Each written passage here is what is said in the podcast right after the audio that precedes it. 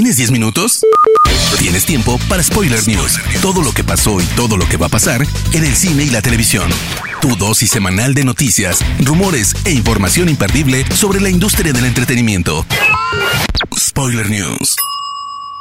Damas y caballeros, ¿cómo están? Sean ustedes bienvenidos a las Spoiler News de Spoiler Time, las noticias más importantes de cine y series en Internet. Mi nombre es Andrés y comenzamos. Spoiler News. Deadpool estará en el UCM.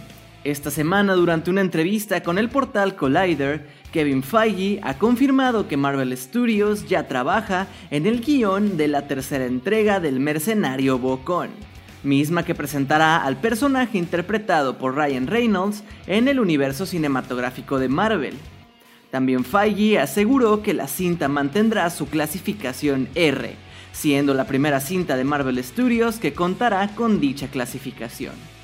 Sin embargo, también en palabras del presidente de Marvel Studios, pudimos saber que la cinta no se rodará antes de 2022.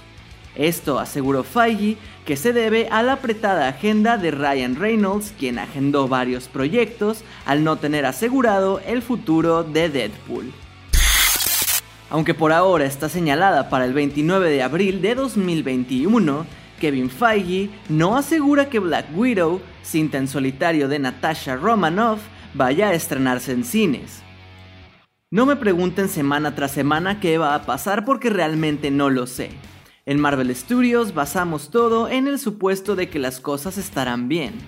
Ojalá podamos volver a la normalidad e ir a las salas de cine, pero es algo que no sabemos cuándo vamos a poder hacer, declaró Feige. En un momento en el que nada está garantizado, no podemos descartar completamente la idea de que Black Widow pudiera llegar directo a Disney Plus. Durante el 2020 tuvimos un fuerte golpe de retrasos en estrenos de cine, por obvias razones. Sin embargo, siempre sentimos que el 2021 sería la luz al final del túnel, aunque aparentemente no será así por la siguiente razón. Sony Pictures acaba de retrasar uno de los posibles blockbusters del año. Morbius, protagonizada por Jared Leto, ha retrasado su llegada a cines por 7 meses. La cinta aterrizará en cines estadounidenses hasta el 8 de octubre, siendo que estaba planeada para el 19 de marzo. Este podría ser el primero de muchos retrasos en estrenos, sobre todo los planeados para la primera mitad del año. Esto a causa de nuevas olas de contagios de COVID-19 en diversas partes del mundo. Algunas de las cintas que corren peligro son Black Widow, The King's Man, Cenicienta, 007 No Time to Die y Rápido y Furioso 9, entre varias otras. Y hablando del tema, si tenías muchas ganas de ver Babylon, lo nuevo de Damien Chazelle, director de La La Land, tendrás que esperar un poco más. El filme de Paramount Pictures tenía su estreno definido para la Navidad de este año. Sin embargo, ha tenido un aplazamiento de un año completo, finalmente llegando a salas de cine el 25 de diciembre, pero de 2022. El ganador a Mejor Director, quien también escribe el guion de la cinta, la ha descrito como una obra atrevida con un presupuesto significativo.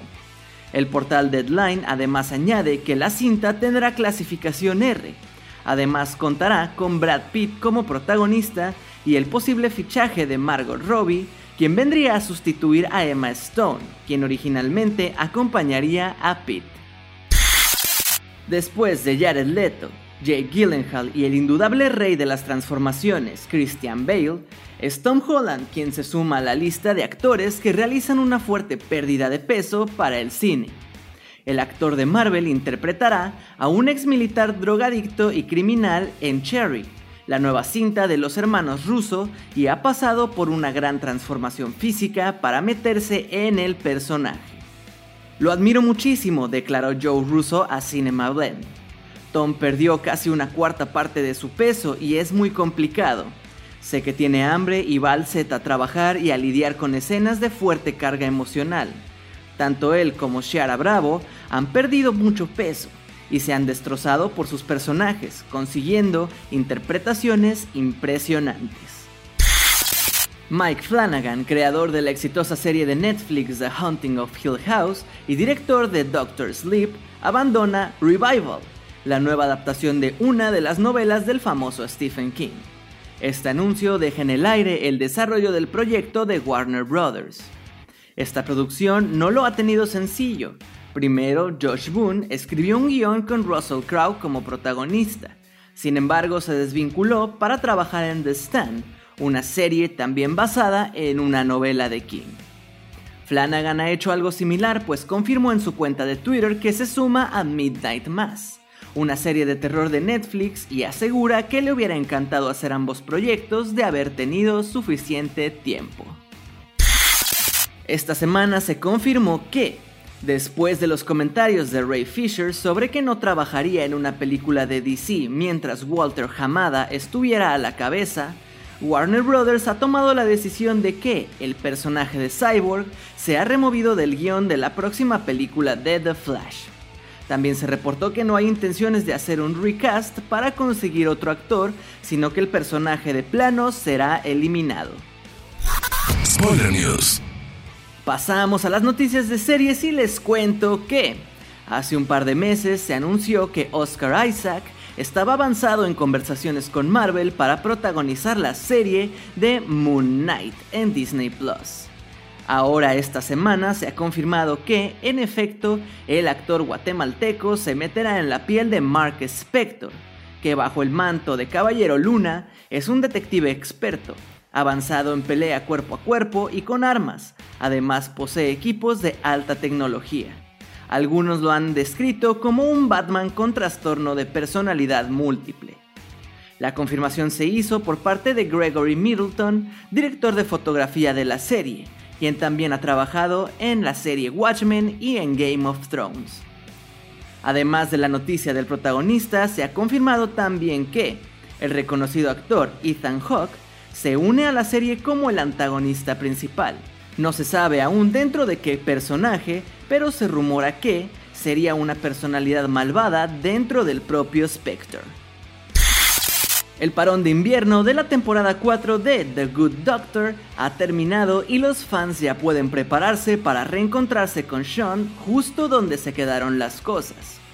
El drama médico regresó este lunes 11 de enero y en su primer adelanto vimos como Lim ayuda a Asher a superar su primera pérdida de un paciente.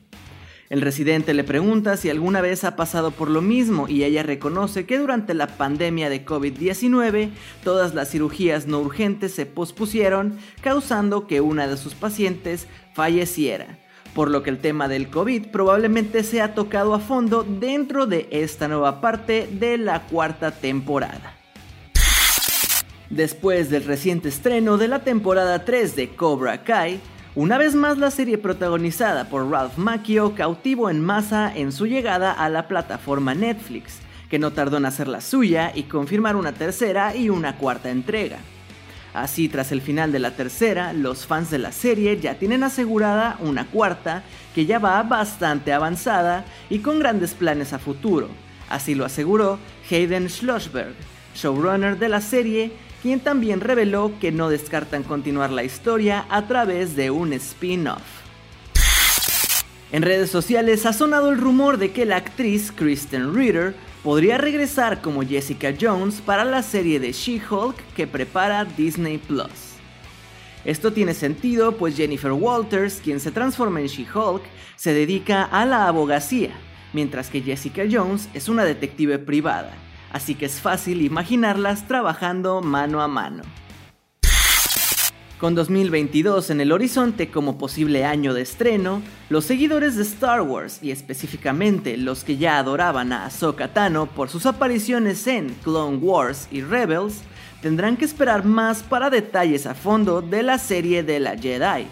Pero si te preguntas cuánta relación tendrá esta nueva serie con Rebels, te interesa saber de estos rumores que suenan en la web. Según el portal Screen Rant, la trama de la serie conducirá a Rosario Dawson como Ahsoka a través de la búsqueda del gran almirante Tron, uno de los principales villanos de Rebels, y por lo tanto su búsqueda por Ezra Bridger, quien fue visto por última vez a bordo de la nave de Tron. Recordemos también que se rumora que Robert Downey Jr. podría ser buscado para interpretar a dicho villano. Spoiler News. Hermoso público de Spoiler News, esas fueron las últimas y más importantes noticias de cine y series de esta semana. No se olviden de seguir Spoiler Time en todas nuestras redes sociales y a mí personalmente me pueden encontrar como Andrés Addiction. No me queda más que agradecerles y nos escuchamos en el próximo Spoiler News. Chao. Termina Spoiler News y comienzas la semana informado. Te esperamos el próximo lunes a primera hora para ponerte al día en menos de 10 minutos. Spoiler News.